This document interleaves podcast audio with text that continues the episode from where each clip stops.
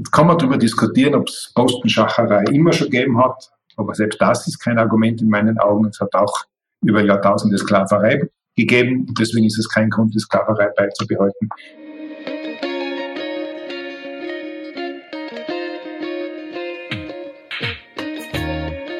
Herzlich willkommen bei Ganz offen gesagt, dem Podcast für politikinteressierte Menschen. Mein Name ist Julia Herrnberg und mein heutiger Gast ist Martin Kreutner. Der Korruptionsexperte spricht in unserem Schwerpunkt Moral und Politik über die Macht des Rechtsstaats, seine Erfahrungen in internationaler Korruptionsbekämpfung und darüber, ob Österreich eigentlich den Anstand verloren hat. Martin Kreutner ist heute weltweit als Berater für Compliance und Antikorruptionsfragen tätig. Zuvor war der Jurist acht Jahre lang Dekan der International Anti-Corruption Academy und leitete fast ein Jahrzehnt das Büro für interne Angelegenheiten, dem heutigen Bundesamt zur Korruptionsbekämpfung. Kreuten ist einer der Initiatoren des aktuellen Antikorruptionsvolksbegehrens und Autor des Buches The Corruption Monster, Ethik, Politik und Korruption. Bevor wir einsteigen, hören Sie noch eine entgeltliche Einschaltung unseres Werbepartners Capsch Business.com. Die vergangenen Jahre waren geprägt von einer rasanten Geschwindigkeit bei technologischen Entwicklungen. Im Podcast Coffee Tea Technology beleuchten Moderatorin Sandra Bayerl, Kapsch-Vorstand Jochen Borenich und interessante Gäste aktuelle Entwicklungen, technologische Trends und deren Auswirkungen. Fragen wie, was sind eigentlich Sprunginnovationen und wie werden diese unsere Welt verändern, werden dabei genauso beantwortet wie die Frage nach den Veränderungen, die unserer Arbeitswelt bevorstehen. Besonders ans Herz legen möchte ich euch die zweite Folge, in der die Unternehmerin Carolina Aguilar erklärt, wie sie mittels eines im Kopf implantierten Chips Krankheiten wie Epilepsie oder Parkinson bekämpfen will. Und die vierte Folge, in der der Vorarlberg-Unternehmer Günter Grabherr berichtet, was man unter intelligenten Textilien versteht und wie diese im Gesundheits- oder Arbeitskleidungsbereich sinnvoll eingesetzt werden können. Hört also rein in den Podcast Coffee Tea Technology, verfügbar auf allen gängigen Podcast-Plattformen. Den Link findet ihr auch in den Shownotes. Und jetzt zurück zu ganz offen gesagt. So, wir haben ja, also herzlich willkommen, Herr Kreutner, zuallererst. Hm, grüß Gott. Vielen Dank, dass Sie die Zeit haben. Wir haben bei ganz offen gesagt traditionell immer eine Transparenzpassage am Anfang, weil gerade in Österreich alles recht klein ist und sich gerade oft Journalisten und auch Amtsträger und Politiker und Politikerinnen kennen. Und das wollen wir gern offenlegen. Woher kennen wir uns? Das ist ähm, ganz schnell erzählt eigentlich. Also journalistisch waren sie mir schon lange ein Begriff eben beim Bereich Korruptionsbekämpfung. Persönlich kennengelernt haben wir uns 2018 beim Forum Alpbach als Vortragende zum Thema Diversity and Anti-Corruption. Und da haben wir uns eben bis jetzt einmal persönlich gesehen und ja, und ich habe bei dieser Serie sofort an Sie gedacht, dass ich Sie einladen möchte. Wusste zu dem Zeitpunkt, als ich Sie eingeladen habe, vor, ich glaube, zweieinhalb Monaten gar nicht, dass Sie das Volksbegehren starten. Das ergibt sich jetzt zufällig.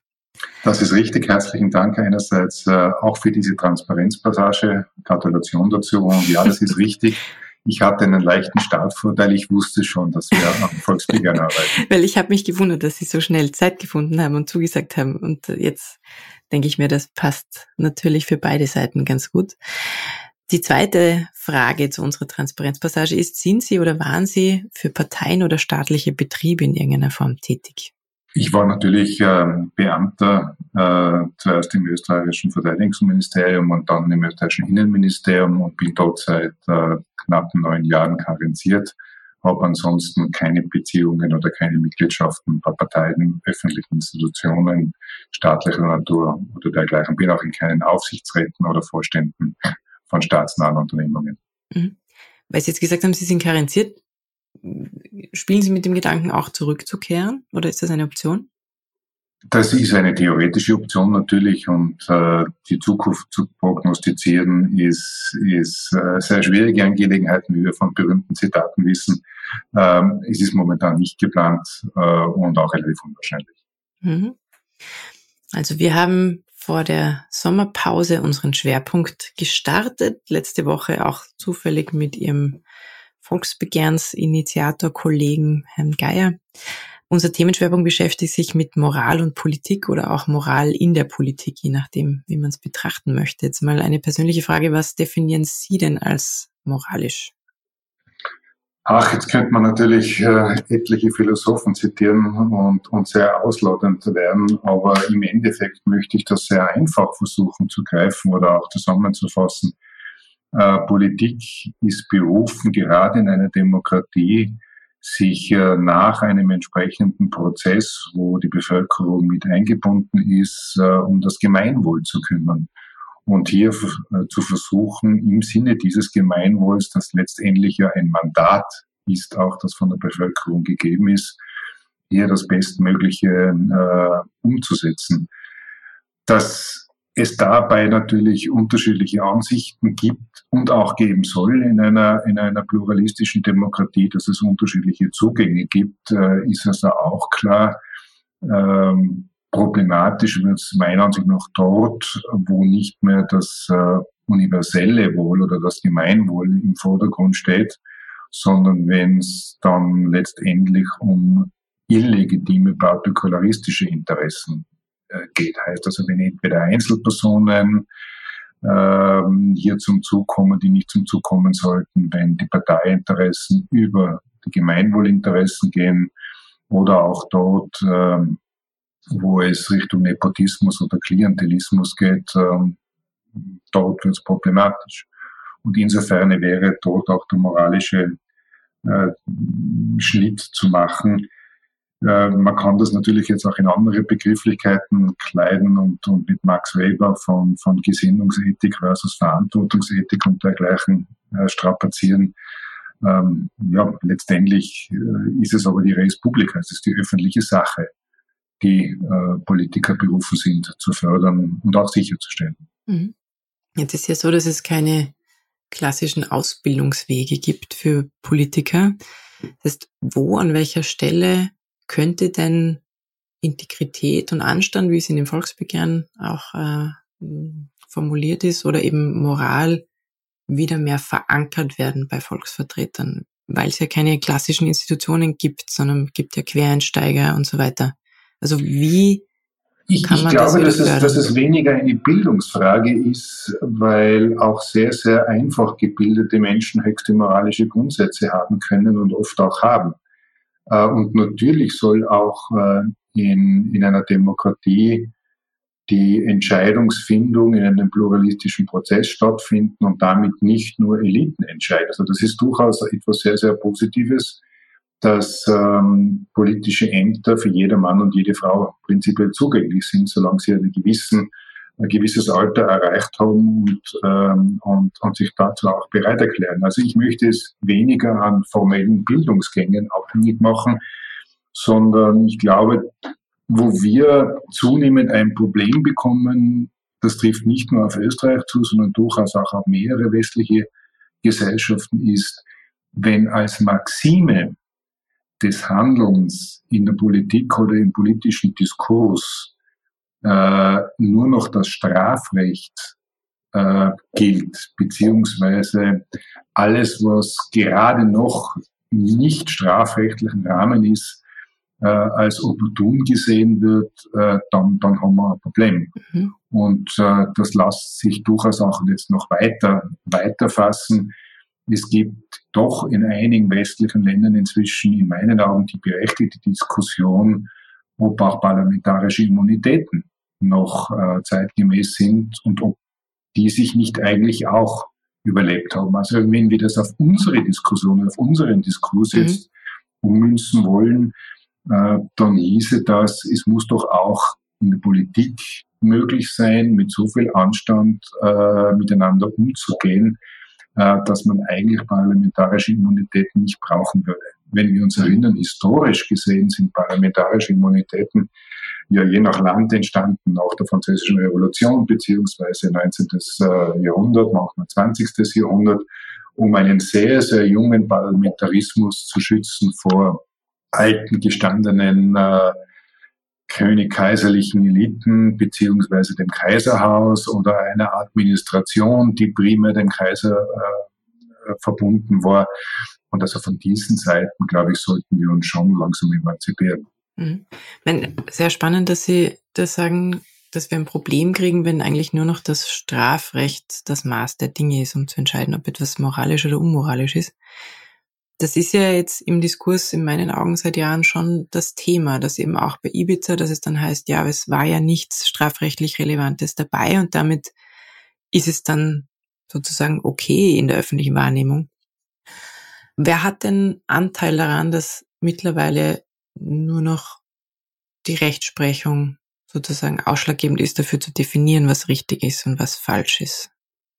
Also wenn es auf diese Frage eine, eine, eine einfache Antwort gäbe, könnte man dort ja ansetzen. Wahrscheinlich wird es, oder ziemlich sicher wird es ein Prozess gewesen sein, der natürlich noch andauert und der sich äh, über die Jahre und Jahrzehnte für Österreich seit Ende des Zweiten Weltkriegs entwickelt hat. Lassen Sie mich vielleicht mit dem Positiven beginnen. Sie kennen dieses Diktum äh, des Konsenses der Lagerstraße, also dort, wo sich ähm, politische Parteienvertreter der ersten Republik noch, die dann äh, in den Jahren 34, 38 folgend bis 45 äh, verfolgt worden sind und äh, wie es das Diktum so hat, dass wir gemeinsam im Lager waren und sich dort also vereinbart haben, ab dem Zeitpunkt, wo Österreich wieder frei wird, und ich nehme jetzt äh, mit Freiheit äh, das Jahr 45 her, äh, dass man sich hier zusammenrauft und im Positiven versucht, die Republik wieder aufzubauen. Und ich glaube, das ist zu einem Großteil gelungen.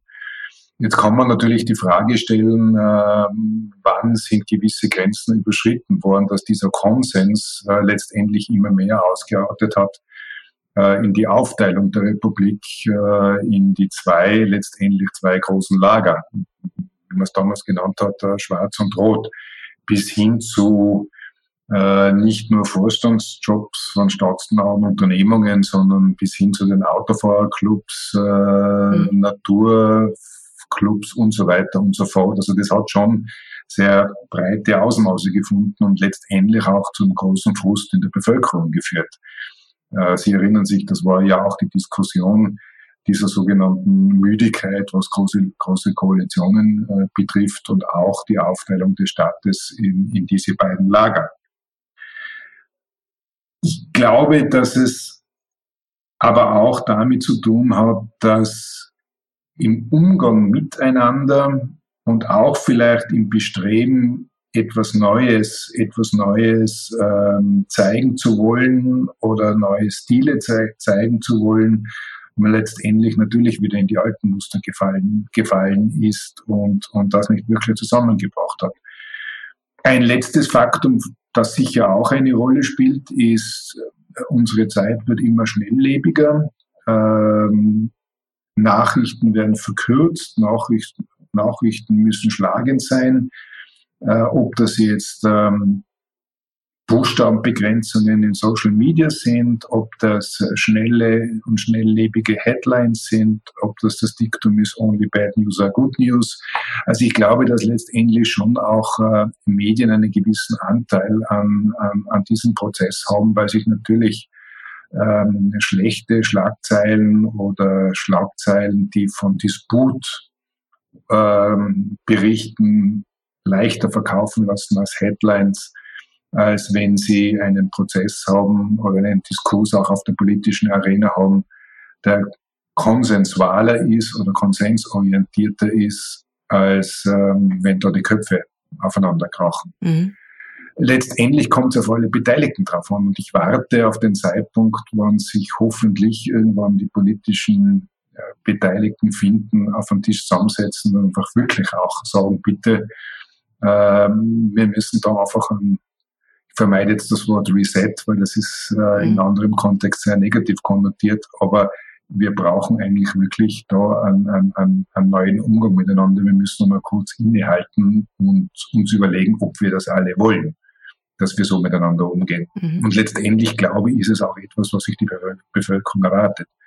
Nicht umsonst äh, finden Sie bei Befragungen zur Politikverdrossenheit äh, derartige Umgangsformen immer ganz, ganz oben mhm. in der Bevölkerung. Weil Sie auch angesprochen haben, die Frage nach der Immunität von Abgeordneten, ob das noch zeitgemäß ist.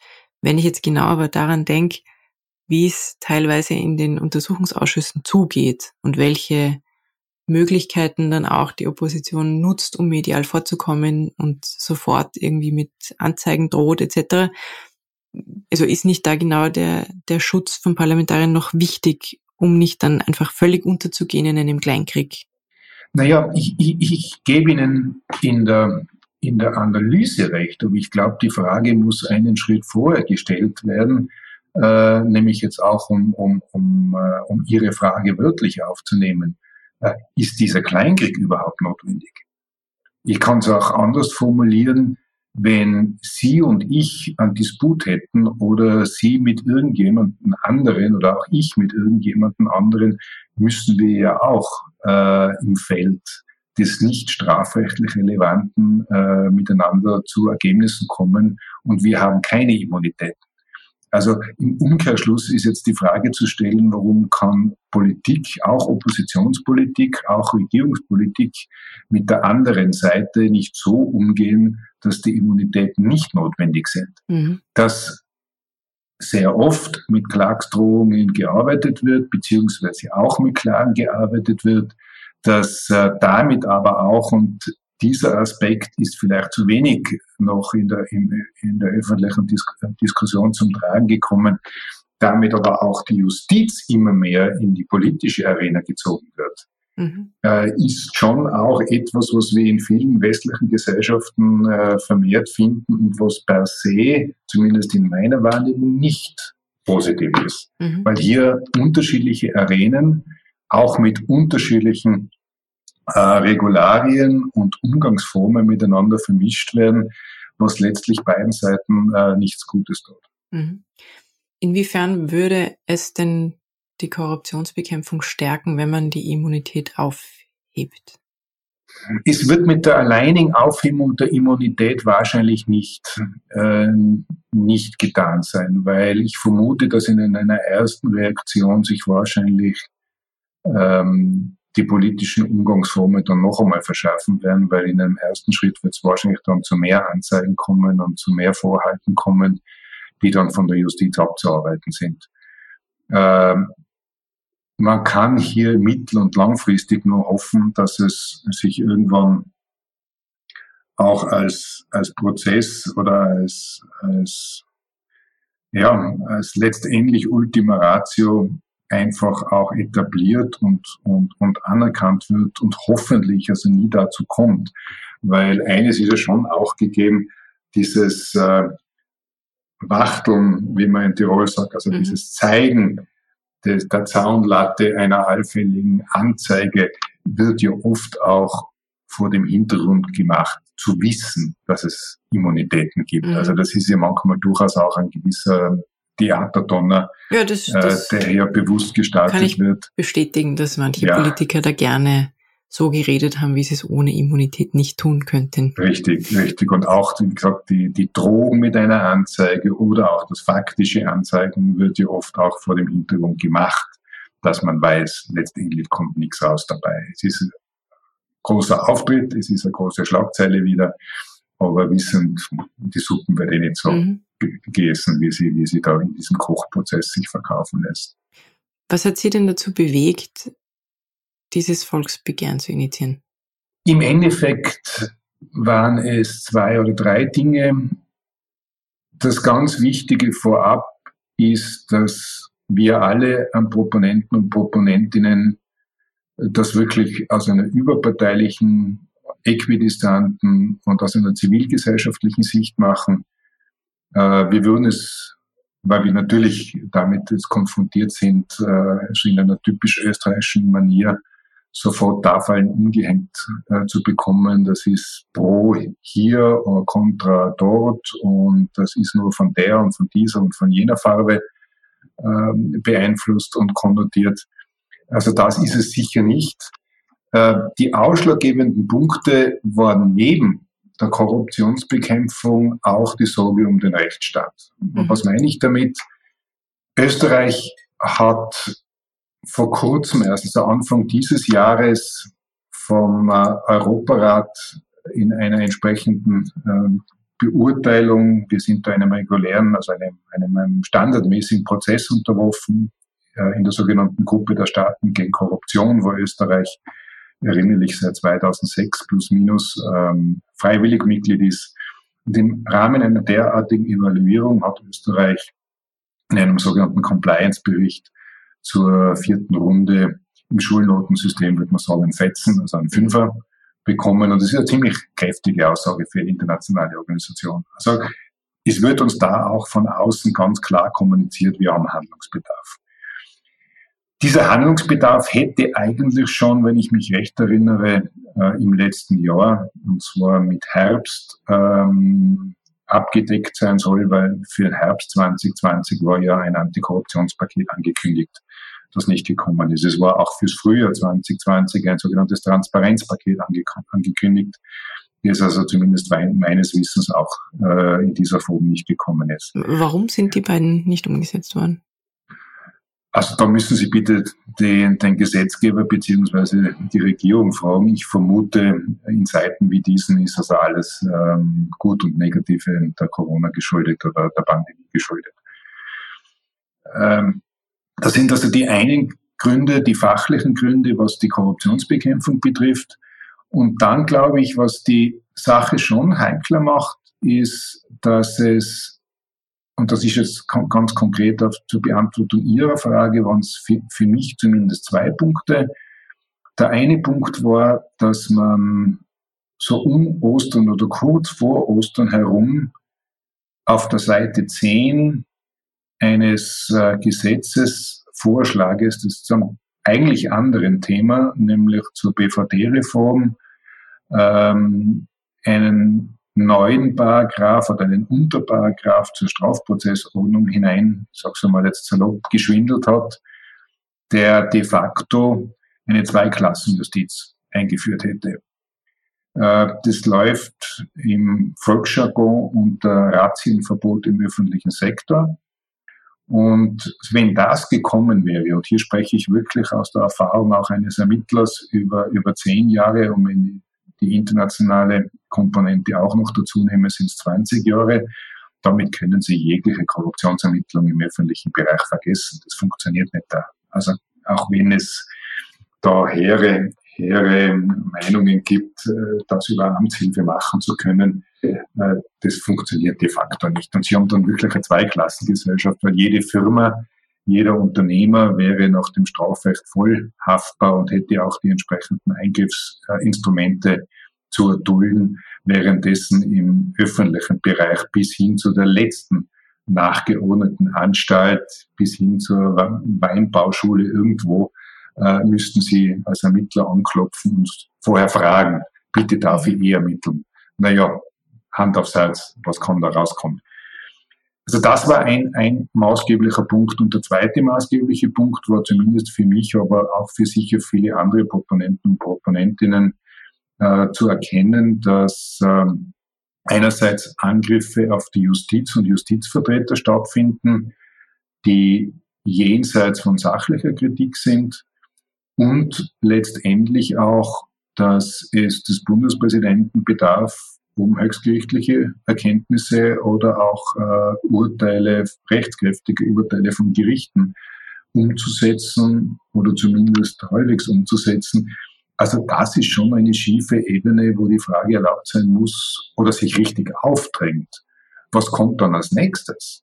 Mhm. Muss dann irgendwann der Bundespräsident wirklich das Militär äh, mobilisieren oder, oder die Cobra einsetzen, um Gerichtsbeschlüsse zu, zu exekutieren. Mhm. Also das kann es wohl nicht sein.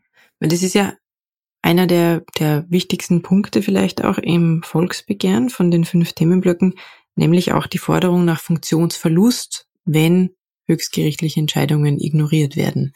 Würde jetzt der Fall Blümel, so wie er ist und bekannt ist, in Ihrer Vorstellung ausreichen, dass man sagt, der würde das Amt des Ministers verlieren? Oder ist es noch nicht ausreichend, was jetzt dazu an der Oberfläche ist.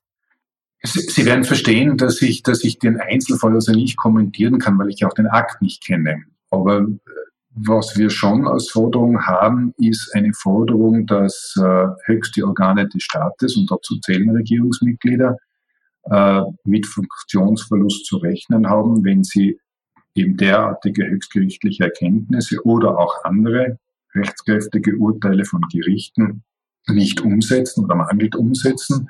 Jetzt kommt aber das große Aber, äh, beziehungsweise auch der Zusatz. Das Ganze passiert auch nach unserer Forderung im Rahmen von Rechtsmitteln und auch im Rahmen der Gewaltenteilung. Nämlich einerseits haben wir in dieser Forderung auch drin, dass das Ganze durch den Verfassungsgerichtshof passiert, auf Antrag einer entsprechenden entweder Mehrheit, Minderheit äh, des Parlaments. Also Sie haben hier sehr wohl nicht wieder eine Person, die dann darüber entscheidet, ob das, ob das so ist oder nicht so ist, sondern Sie haben hier sehr wohl auch im Sinne von Checks and Balances wieder die Absicherungen, dass es nicht, dass es nicht willkürlich passiert, äh, beziehungsweise illegitimerweise passiert.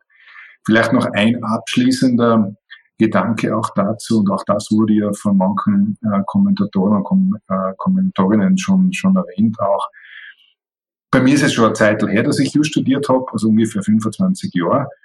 Aber in meinem Studium ähm, der Juristerei im Verfassungsrecht war dieser, dieses Kapitel der Verfassung beziehungsweise diese Artikel, das war eine Drei-Minuten-Geschichte, weil also alle Professoren unisono gesagt haben, ja, die Verfassung ist schön, die Verfassung ist elegant, aber das hat man halt damals in die 20er Jahre mit hineingenommen, weil man eben noch die, die unmittelbaren Erfahrungen aus dem, aus dem Ersten Weltkrieg und aus der Monarchie hatte. Und um ganz auf Nummer sicher zu gehen, hat man das halt dazu genommen. Aber das braucht man eh nie.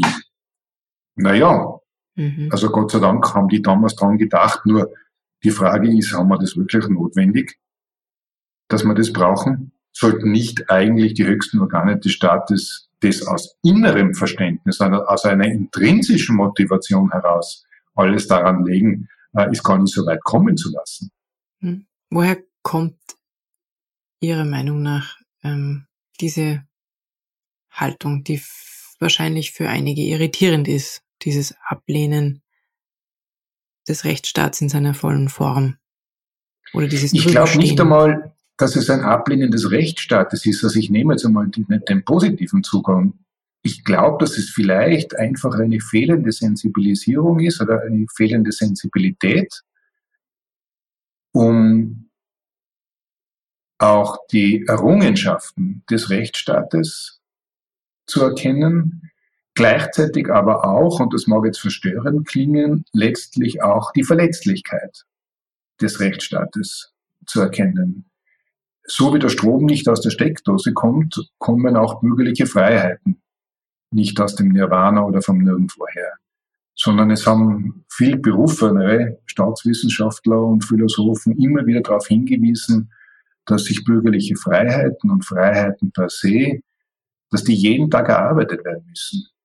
Das ist nicht etwas, wie gesagt, das, das auf, in Stein gemeißelt und auf Jahrtausende einzementiert ist, wie wir eigentlich auch aus unserer äh, Geschichte, Erfahrung, aber auch aus der Erfahrung aller anderen Länder wissen müssen. Und, und hier diesen Rechtsstaat in einer derartigen Weise auszutesten und immer noch einen kleinen Schritt weiterzugehen, das war letztlich, wie gesagt, auch ein Grund, dass wir gesagt haben, jetzt sind wir als Bürger und Bürgerinnen auch gefordert, hier aufzuzeigen und, und, und zumindest diesen Warnruf auch auszu, auszustoßen und, und, und diesen Warnruf in den Raum zu stellen, dass das eine schiefe Ebene ist. Und ich kann Ihnen nur, also von, von dem Feedback, das wir bis dato bekommen haben, sowohl von äh, aus dem Freundeskreis, Bekanntenkreis, aber auch von Damen und Herren der Bevölkerung, mit denen ich noch nie im Leben was zu tun hatte. Und das geht allen anderen Proponenten, Proponentinnen ebenfalls so. Das ist schon etwas, was viele Österreicher und Österreicherinnen aufstößt. Also kann man darüber diskutieren, ob es Postenschacherei immer schon gegeben hat, aber selbst das ist kein Argument in meinen Augen. Es hat auch über Jahrtausende Sklaverei gegeben. Deswegen ist es kein Grund, die Sklaverei beizubehalten. Ja, über das, über das kann man sicher dann im, im Detail trefflich streiten. Aber dieses Unwohlsein und dieses, dieses, dieses negative Bauchgefühl, dass die Gewaltenteilung angetestet wird, dass der Rechtsstaat angetestet wird, das ist schon in sehr weiten Kreisen vorhanden und, mhm. und, und stößt auf. Wenn wir jetzt sprechen vom Bild in der Öffentlichkeit, dass man so schnell irgendwie aufschnappt, alle Politiker sind korrupt zum Beispiel. Haben Sie den Eindruck, dass es ein falsches Bild oder dass wirklich mittlerweile Österreich ein systemisches Problem hat? Ich, ich muss die zwei oder muss diese Fragen, die, die auch zwei Fragen eigentlich sind, uh, unterschiedlich beantworten.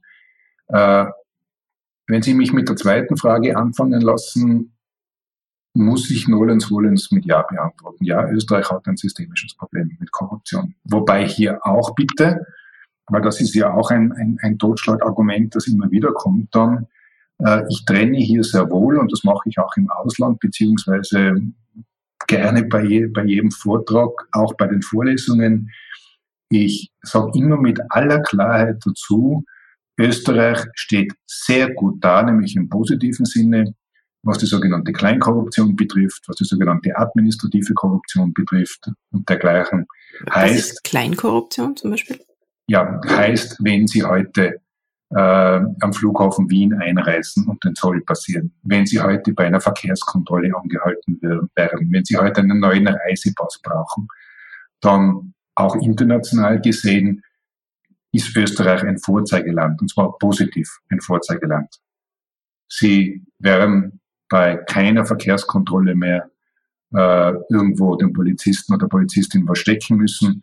Äh, sie werden bei keiner, keiner Passbeantragung halt dem Sachbearbeiter oder der Sachbearbeiterin ein Bonbonnier mitnehmen müssen und so gleichen. Also im Großen und Ganzen geht es Österreich da wirklich gut. Jetzt kommt das aber. Problematisch wird dort, leider Gottes, wo sich Kleingruppen, Entscheidungsträger äh, Dinge ausschnapsen, ausmachen äh, und dabei aber, wie gesagt, diese Partikularinteressen äh, in den Vordergrund stellen und nicht mehr eigentlich die Interessen des Mandates, das sie haben. Ob das jetzt die Besetzung von Chefposten in äh, staatsnahen Betrieben äh, sind, wo offensichtlich derjenige, der es wird, bei der Ausschreibung selber mitarbeitet, äh, sich den Aufsichtsrat noch selber aussucht, übrigens immer noch in Amt und Würden ist, äh, wo offensichtlich Jahre zuvor schon über Büroeinrichtung gesprochen wird, bevor der Job überhaupt noch ausgeschrieben ist. Also Hand aufs Herz. Das kann es ja nicht sein. Also ich wüsste, ich hatte mehrfach die Möglichkeit für die für den Europarat, für die UNO oder für andere internationale Organisationen andere Länder mit zu evaluieren. Also wenn das in einem anderen Land passiert wäre, dann wäre das also ein Bericht geworden, das ich gewaschen gehabt hätte. Also warum, warum ist das bei darf, uns nicht so? Warum darf das in Österreich nicht gelten? Man kann das auch noch ausdehnen. Dort, wo offensichtlich auch diese zu sehr gegebenen Nahebeziehungen auch zu Chefredaktionen von, von Medienhäusern aufliegen, wo angeblich ich sage das jetzt bewusst, um auch die Unschuldsvermutung da zum Tragen kommen zu lassen, aber dort, wo entweder einzelne Chefredaktionen Politiker auftanzen lassen äh, oder Politiker Chefredaktionen vorladen und sie auftanzen lassen. Also hier ist doch auch diese vierte Gewalt der Public Watchdog in Frage gestellt.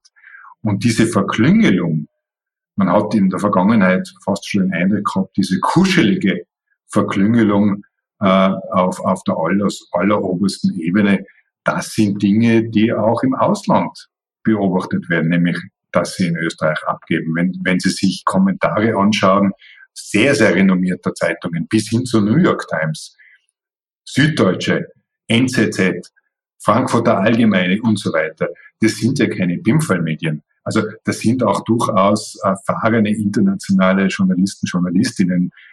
Das fällt im Ausland schon auf. Also muss es auch, äh, ist es auch notwendig, das im Inneren zu erwähnen und, und, und, und mit dem Finger drauf zu zeigen. Wenn Sie jetzt die Regierungsmitglieder fragen würden, ob sie sanft von den Medien behandelt würden, würden die wahrscheinlich verneinen und sagen, es wird alles schlechter dargestellt, als es ist. Also da würde umgekehrt das Bild verbreitet, die Medien sind im Gegenteil viel zu aggressiv gegen amtierende Politikerinnen und Politiker?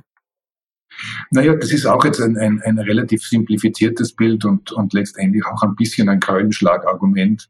Äh, ich glaube, dass man es wirklich differenzierter angehen muss und einerseits sich diese doch in einer Demokratie essentielle Rolle von Qualitätsmedien äh, in Erinnerung rufen muss, was ja übrigens nicht nur vom Europäischen Gerichtshof für Menschenrechte mehrfach und seit Jahren oder Jahrzehnten schon auch bestätigt wird, diese Public Watchdog-Funktion, diese Aufpasserfunktion im positiven Sinne oder auch, wie es in den Staatswissenschaften immer wieder genannt wird, diese vierte Gewalt neben den drei offiziellen, die vierte Gewalt im, im, im Staate, dass das nicht immer mit Samthandschuhen äh, geht oder manchmal auch, auch äh, unwillkommene Botschaften bringt, ist, ist verständlich. Und ja, natürlich schießen Medien auch manchmal über das Ziel hinaus, vor allem also wenn sie in den sogenannten Boulevard hineingehen, wo äh, je größer die Schlagzeile und je kräftig oder angriffiger die Schlagzeile, desto höher die vermeintliche Auflage. Ja, also natürlich werden dort auch Fehler gemacht.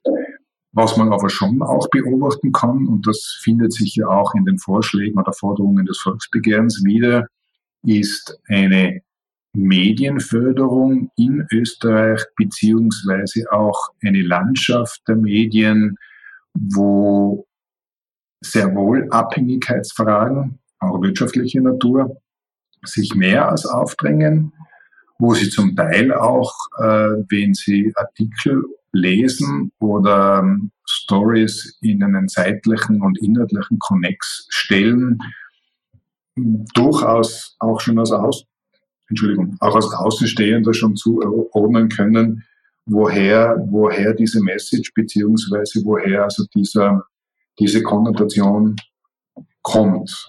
Und, und hier ist durchaus, wie gesagt, sehr oft auch ersichtlich, dass das nicht nur von Objektivität getrieben ist, sondern vielleicht auch aus anderen Interessen.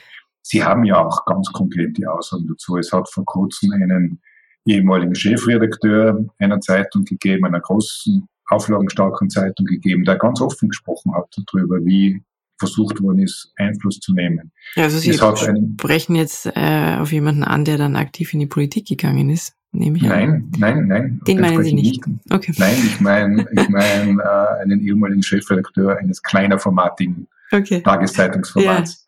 Ja. Ich, ich bin dann immer ganz erstaunt, weil ähm, das ist ja meine Branche und auch ich habe in verschiedenen Häusern einiges beobachtet und in Frage gestellt, wie auch viele andere Kollegen.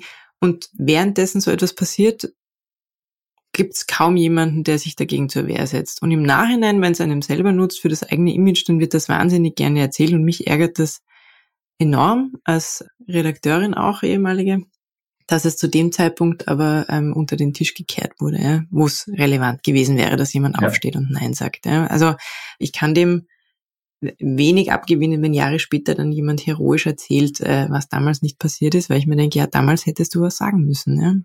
Ich würde ja, auch gerne, damit, ja. oder ich möchte gerne noch genau in diesem Punkt vom Volksbegehren zur Forderung der Unterstützung einer freien Presse was fragen. Also das Thema Inserate ist ja in Österreich oder wird international meiner Vermutung nach kaum wahrgenommen, wie viel Geld eigentlich von öffentlichen Stellen in Medien fließt, nämlich nicht in Form von Presseförderung, sondern von Informationskampagnen, Sonderbeilagen, Sonderzahlungen etc., die wirklich maßgeblich in manchen Häusern den Umsatz äh, ausmachen.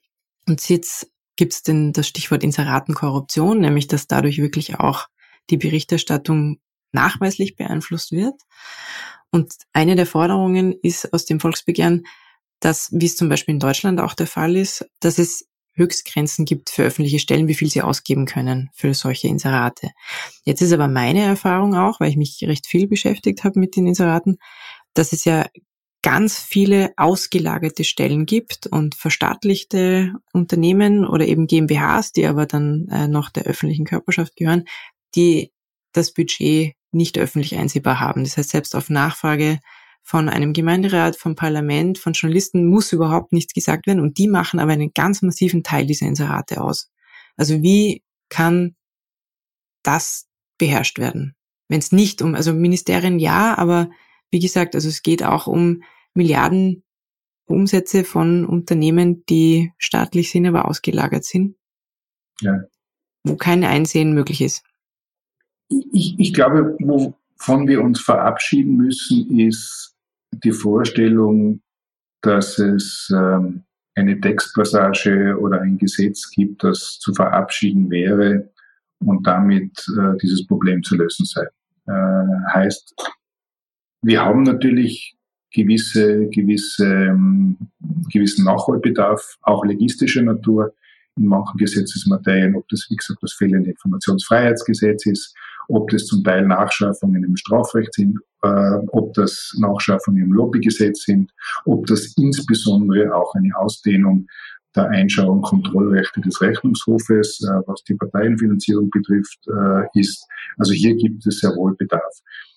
Ich bin immer etwas zurückhaltend, äh, diese Lösung oder vermeintliche Lösung nach neuen Gesetzen zu schreiben, als die einzige im Raum stehen zu lassen, weil das ist zu einfach. Ja, es ist nachzuschärfen, ja, wir brauchen auch die Schließung von Lücken, aber es ist nicht, nicht äh, das alleinselig machende Mittel. Was Möglichkeiten sind in den angesprochenen Themengebieten ist einerseits, ähm, dass diese Inseratenvergabe transparent erfolgt, dass sie durch einen parlamentarisch entweder begleitend oder nachfolgenden Kontrollprozess erfolgt, dass zum Beispiel äh, entsprechende Entscheidungsträger auch im Parlament Rechenschaft ablegen müssen über die Verteilung der, derartiger Gelder, dass man Inseraten durchaus auch vorab schon nicht nur äh, inhaltlich begrenzt, sondern auch qualitative äh, Parameter mit dazu nimmt, dass es nicht nur um die auflagenstärkste ähm, Reichweite geht und, und Medien geht, sondern dass auch Dinge dazu genommen werden wie Qualitätsparameter, Anteil von schon, äh, investigativen Journalismus, Hintergrundrecherchen, Kulturberichterstattung, Ausbildung äh, von Journalistinnen und Journalisten und dergleichen. Also auch das dazu nimmt. Äh, und letztendlich, und das bitte soll jetzt nicht widersprüchlich klingen zu dem, was ich zuerst gesagt habe, dass es letztendlich auch sogar in Gesetz gegossen wird. Dass man also hier einen parlamentarischen Prozess hat, wo von vornherein festgelegt wird, das sind die Mittel, wie werden die ausgegeben, da gibt es ein Gesetz dazu und dann halt einen entsprechend eingeengten Spielraum. Zur zweiten, zum zweiten Teil der Frage, ja, es gibt natürlich äh, sehr viele ausgelagerte äh, Institutionen, Vereine, staatsnahe Unternehmungen, über die allfällige Umgehungsmöglichkeiten bestehen. Aber auch dort wäre es möglich, zum Beispiel im Rahmen von sogenannten Compliance-Hinweisen, das einmal offenkundig zu machen, dass auch der Leser und die Leserin weiß, äh, woher das Inserat kommt, wie es ausschaut. Auch dort wäre es möglich, dass in den Geschäftsberichten derartiges aufscheint, und zwar im Detail aufscheint und nicht nur, wir haben so und so viel für, für PR-Maßnahmen entsprechend ausgegeben. Und letztendlich auch, und das dürfte eine der Forderungen sein, die äh, durchaus entweder schon zum Teil angedacht ist oder hoffentlich auch umgesetzt wird, dass auch der Rechnungshof äh, vermehrte Kontroll- und Einschaurechte bekommt. Ja, das, nicht nur die Forderung habe ich mit Freude ja. gelesen im ja. Volksbegehren, ja, weil das, ähm, also ich wünsche mir das als Journalistin und Bürgerin seit vielen Jahren, seit ich auch mit dem Thema Rechnungshof zu tun habe, weil es einfach eine Augenauswischerei ist natürlich, wenn man sagt, also die dürfen einen gewissen Bereich anschauen und den Rest nicht, weil dann muss man es gar nicht machen, meiner ja. Meinung nach. Ich kenne aber auch diese Forderung jetzt auch schon seit Jahren. Denke ich mir halt, es wird einen Grund haben, warum es bis jetzt nicht passiert ist. Ich, würd, ich werde Ihnen jetzt sicher nicht widersprechen, weil ich die gleiche, leider die ja. gleiche Analyse habe. Ich, ich muss da auch eine, eine kleine Warnung aussprechen. Also man darf sich jetzt auch vom Volksbegehren nicht erwarten, dass das Volksbegehren die Lösung all dieser Probleme bringt. Wenn ich sehr verspitzt formulieren möchte oder auch muss, dann, dann ist festzustellen, dass der qualitative Teil des Volksbegehrens eigentlich schon, schon erledigt ist. Das heißt also, wir haben äh, 72 Vorschläge gemacht, die sind aber jetzt aus unserer Hand heraus. Das heißt also, wir haben auch keine Verhandlungsmasse über diese 72 Vorschläge. Das sind 72 Vorschläge aus einer fachlichen Sicht, bunt zusammengewürfelt von Juristen, von Betriebswirtschaftlern, Volkswirtschaftlern, Staatswissenschaftlern und so weiter. Durchaus auch natürlich reflektierend, was auch internationale Organisationen äh, empfehlen. Aber das liegt jetzt in, in der Hand des Gesetzgebers oder in der Hand der Regierung. Also wenn es ernst gemeint ist, dann kann die Regierung jetzt schon anfangen umsetzen. Ja, natürlich. Also Beziehungsweise also das Parlament dort, das Parlament dort richtig, wo Verfassungsmehrheiten notwendig sind. Das kann morgen losgehen. Und die Forderungen sind zum Teil schon länger am Tisch, wie Sie richtigerweise sagen. Es sind einige neue dazugekommen, mhm. weil es halt entsprechend neue Entwicklungen auch gibt, wie zum Beispiel diese sogenannten ähm, äh, SLAP-Prozesse, wo Journalisten, Journalistinnen oder auch ganze Medienhäuser versucht werden, mit sogenannten präventiven Klagen schon oder mit Klagen mit unheimlich großen behaupteten Schadenssummen unter Druck zu setzen. Also das haben wir ins Volksbegehren auch hineingenommen. Das ist eine relativ neue Entwicklung, die mhm. also auch äh, rüberschwappt von, von der anderen Seite des Atlantik.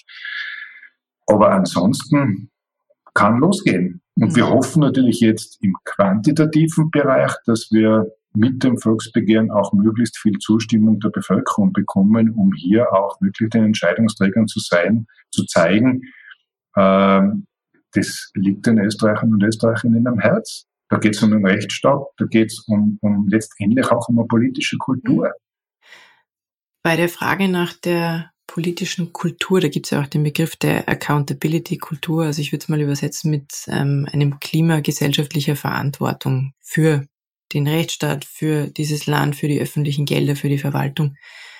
Was Sie aus Ihrer internationalen Praxis wissen, wie kann denn dieses Gefühl in der Öffentlichkeit gestärkt werden, dass das ja unsere aller Verantwortung ist und wir das fordern? Wie kann so eine Accountability-Kultur gestärkt werden, auch gegen Korruption? Sie ist zum, zum einen schon über die letzten Jahrzehnte gestärkt worden. Und ich möchte da durchaus, wie gesagt, noch einmal auch den positiven äh, Bereich erwähnen. Ähm, die Toleranz gegenüber Korruption ist über die letzten Jahrzehnte nachweislich geringer geworden. Also was früher auch so mit Augenzwinkern jeder akzeptiert hat, äh, würde heute nicht mehr durchgehen. Ich bin wirklich davon überzeugt, äh, wenn heute, um jetzt bei diesen Beispielen zu bleiben, für, für Autoanmeldung äh, jemand in die Antragsformularien 100-Euro-Schein reinlegt, äh, dann würde das definitiv sowohl wahrscheinlich vom Schalterbeamten oder Beamtin als auch von allfälligen Nachbarn, Freunden, die das zufällig sehen, massiv urgiert und moniert werden. Also da haben wir definitiv auch über die letzten Jahre und Jahrzehnte eine Verbesserung der Kultur erlebt. Dort, wo es problematisch ist, und das haben Sie zuerst selber auch, auch äh, schon, schon erwähnt, ist, dass es im Rahmen der Politikverdrossenheit, aber da ist die Frage Henne-Ei, äh, nach dem Motto, es sind eh alle korrupt, also brauchen wir uns niemand drum kümmern. Dort fehlt uns ein bisschen die Accountability noch. Also dort fehlt uns auch das, wo, wo breite Bevölkerungskreise sagen, es reicht. Bitte, so wollen wir das nicht. So wollen wir auch nicht, dass politische Kultur betrieben wird. Wie kann man das stärken? Das Volksbegehren ist also ein, ein Mittel dazu oder ein Versuch dazu, äh, ist hoffentlich nicht der einzige Versuch. Äh, da werden sicher auch etliche andere zivilgesellschaftliche gesellschaftliche Organisationen, insbesondere jene, die sich auch mit diesem Thema beschäftigt, aufgerufen, äh, vielleicht etwas aktiver zu sein.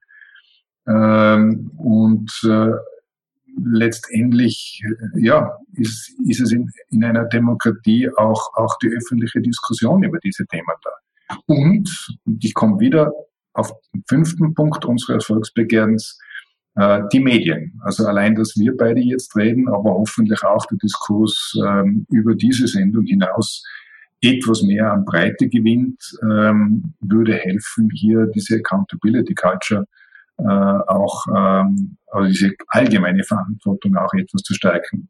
Mhm. Positiv, vielleicht abschließend auch noch einmal, das, was wir jetzt an informellen Feedback bekommen, äh, gibt durchaus auch, auch, auch Grund Hoffnung. Also mhm. man spürt schon in der Bevölkerung, das siebt viele leider.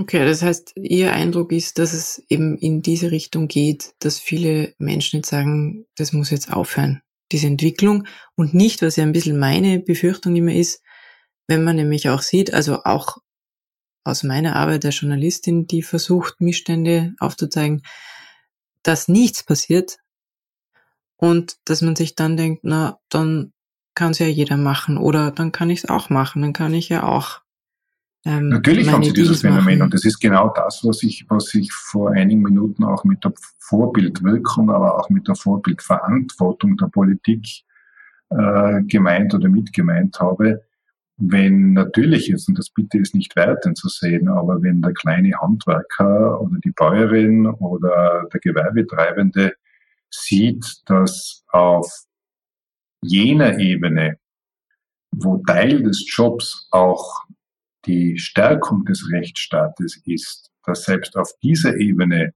der Rechtsstaat in Frage gestellt wird, wie kann man dann vom normalen Bürger verlangen, dass er genau, das, das überaus eilenden Gehorsam die Steuererklärung richtig ausfüllt. Wie kann man dann erwarten, dass äh, im Straßenverkehr wirklich 50 gefahren wird im Ortsgebiet und nicht vielleicht 58, 62 oder 72 kmh, wenn, wenn eh überall ein Spielraum drinnen ist und man es austesten kann.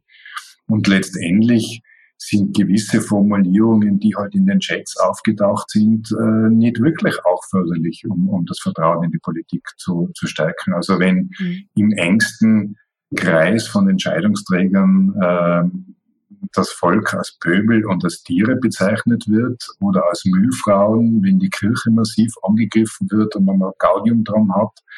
Also das ist nicht wirklich einer Demokratie förderlich. Bei den Chats wollte ich Sie auch fragen, ob Sie sagen, das hatte ausreichend Relevanz, um veröffentlicht zu werden, oder wurde da auch die Privatsphäre wirklich beschädigt? Also ist das alles gerechtfertigt, was, was da in die Öffentlichkeit kam?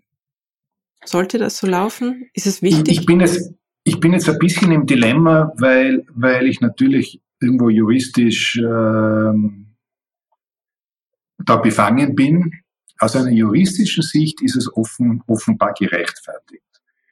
Äh, wenn Sie mich als, als Staatsbürger fragen, habe ich natürlich bei manchen Dingen schon auch meine Bedenken. Und ich verstehe auch, dass, ähm, dass sich der Durchschnittsbürger, die Durchschnittsbürgerin so, so wie ich da Gedanken machen. Und das ist letztendlich ja auch ein Grund, warum wir die dritte Forderung in unserem Volksbegehren, der dritte Vorschlag lautet ja genau davon. Da geht es darum, dass auch ähm, im parlamentarischen Prozess, sprich also auch bei parlamentarischen Untersuchungsausschüssen, gewährleistet sein muss, dass die Standards der Grund- und Menschenrechte, die Standards auch des Datenschutzes eingehalten werden und dass diese Standards nicht unter jenen Level fallen dürfen, den die Strafprozessordnung vorsieht. Äh, und da gibt es wahrscheinlich schon Handlungsbedarf. Aber wie gesagt, diese Frage ist primär dann letztendlich dem Gesetzgeber zu stellen, und zwar auch den Personen des Gesetzgebers zu stellen, weil sie ja auch in deren Sphäre beziehungsweise in der Dotting Arena abläuft. Mhm. Als abschließende Frage, was wünschen Sie sich von dem Volksbegehren? Nachdem ich jetzt doch schon 30 Jahre im Geschäft bin, bin ich da relativ einerseits bescheiden, ich wünsche mir einfach sehr viel breiten Diskurs.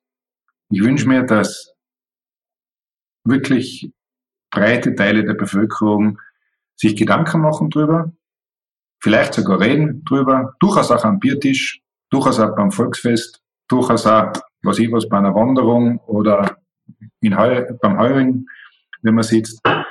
Äh, ich wünsche mir natürlich auch, dass diese Diskussion bei den Entscheidungsträgern geführt wird. Ich wünsche mir, dass diese Diskussion auch insbesondere bei den Wirtschaftstreibenden geführt wird, weil eines kann ich schon, und das sage ich auch vor, vor doch einem zehnjährigen Hintergrund auch im Ausland, international werden die Compliance-Vorschriften strenger.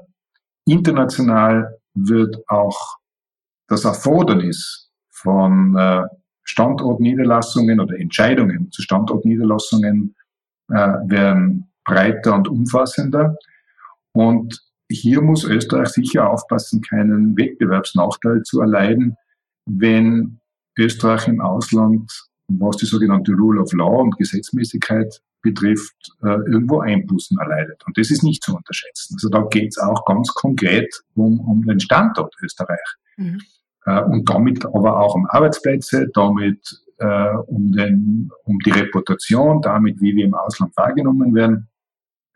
Naja, und letztendlich wünschen wir uns natürlich, dass der Gesetzgeber, äh, aber auch die Exekutive, sprich nicht die Polizei, sondern die Regierung, äh, auch hoffentlich Teile der Forderungen äh, umsetzt, womöglich alle.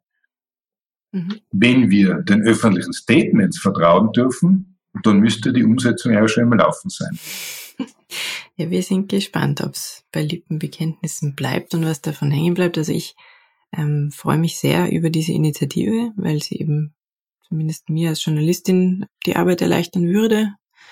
Und ja, freue mich auch sehr, dass Sie Zeit gefunden haben, heute mit uns darüber zu sprechen. Also herzlichen Dank. Herzlichen Dank für die Einladung.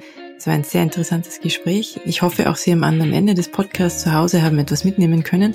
Für mich war das heute leider vorerst die letzte Folge als Host für ganz offen gesagt, da ich demnächst bei den Salzburger Nachrichten eine neue Aufgabe als Journalistin übernehme. Im Herbst überraschen Sie dann meine Kollegen Stefan Lasnik und Solmaz Korsan mit einem neuen Host. Wie immer an dieser Stelle empfehle ich Ihnen einen anderen Podcast aus Österreich, diesmal ein Thema, drei Texte. Rainer Bonauer und Katharina Lehner bringen mit ihrem Podcast das kreative Schreiben zurück ins Erwachsenenleben. Hören Sie doch mal rein und hören Sie weiter unseren tollen Schwerpunkt Politik und Moral bei ganz offen gesagt. Herzlichen Dank.